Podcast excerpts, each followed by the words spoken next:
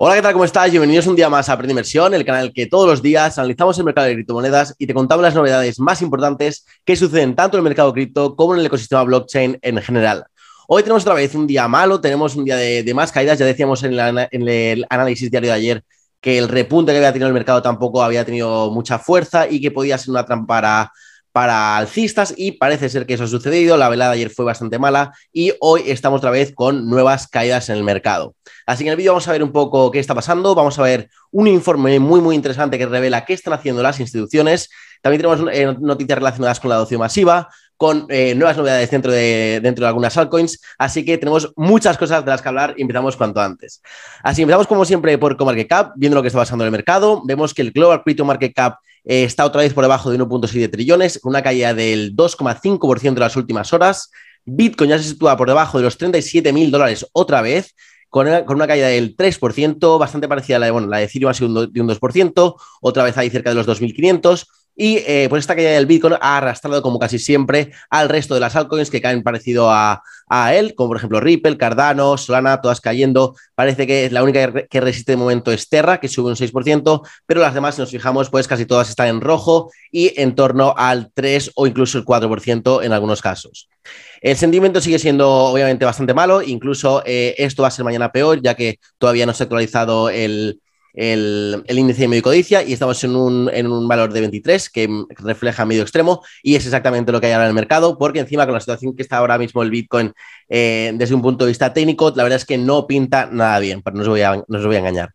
Entonces, bueno, ya, decíamos que, habíamos aguantado este nivel de los 36.500, más o menos 36.400, que era el último mínimo antes de romper tanto la línea de tendencia como, como esta resistencia de los 38.500. Y bueno, nos apoyamos aquí hace dos días, hemos subido, pero si os fijáis, hemos hecho eh, dos velas eh, bastante parecidas, que han sido pues dos velas bajistas con mucha mecha por encima, lo cual no es nada bueno, refleja pues que hay poca fuerza alcista y pues bueno, tampoco no hemos conseguido romper con fuerza ni romper los 38.800 aquí arriba y otra vez lo hemos rechazado y parece todo hace indicar que eh, este medio soporte de los 36.400 no va a ser suficiente para aguantar la caída y creo que podemos ver precios más bajos como por ejemplo 35.000 o incluso 33.000 en los próximos días, ¿vale? A pesar de eso, ¿qué estoy haciendo yo con mi portafolio? ¿Vale? Siempre me preguntáis mucho, por, sobre todo por Instagram.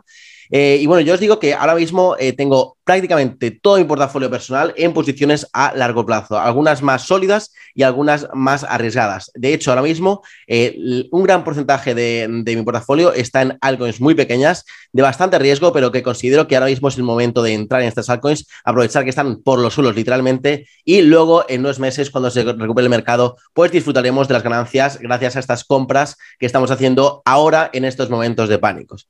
Así que bueno, ya como os digo, aquí pues eso, prácticamente todo mi portafolio invertido menos un pequeño porcentaje de liquidez eh, en stablecoins, por si acaso cae el Bitcoin a 30.000, que ahí pues usaría ese último porcentaje para comprar eh, algunas altcoins eh, que tengo en mente. Y ya os digo que en momentos así de pánico y cuando está el mercado yo creo que muy cerca del, del suelo que puedo hacer ahí en 30.000, pues no suelo hacer nada de operaciones a corto plazo y más cuando estamos en una situación geopolítica tan, pues tan controvertida, con, una posible tercera guerra mundial, pues yo prefiero, yo prefiero no operar a corto plazo, que tampoco es mi especialidad, y tengo mi portafolio invertido a largo plazo en proyectos en los que confío 100% de aquí a unos meses, incluso algunos años. Así que bueno, vamos a con las noticias, y bueno, este es el informe que os, que os quería traer hoy, que es un informe de CoinShares, que refleja que la semana pasada entraron casi 110 millones eh, de dólares en productos de inversión relacionados con criptomonedas, o sea, de activos digitales, siendo 89 millones destinados a fondos de Bitcoin. Como vemos aquí, pues eh, se destinaron casi 90 a Bitcoin, salieron 15 eh, de Ethereum, lo cual llama mucho la atención.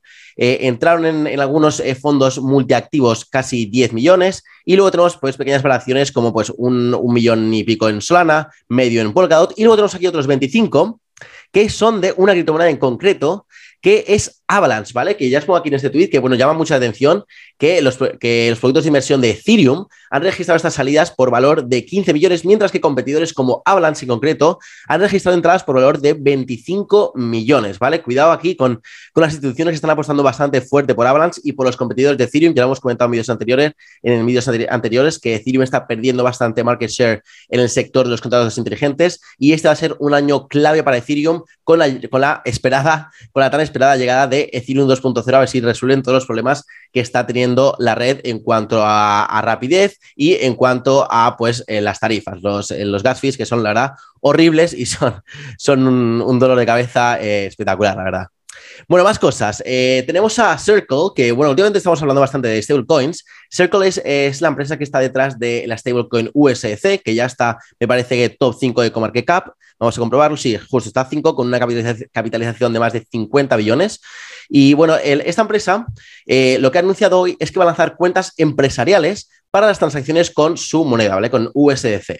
Y esto que va a hacer va a facilitar, va a facilitar, que no felicitar, va a facilitar a empresas operar con, criptomonedas. Es decir, que van a, van a permitir que muchas empresas pues cobren en criptomonedas y pues transformen ese dinero en fiat o al revés, que cobren en fiat y lo conviertan en criptomonedas para diferentes usos. Y esto, estas son las noticias en las que nos tenemos que fijar porque esto es lo que facilita adopción masiva de las criptomonedas y esto es lo que va a hacer que a medio y largo plazo el sector de las criptomonedas despunte y veamos todos los precios que queramos ver en, en estas criptomonedas y en estas altcoins.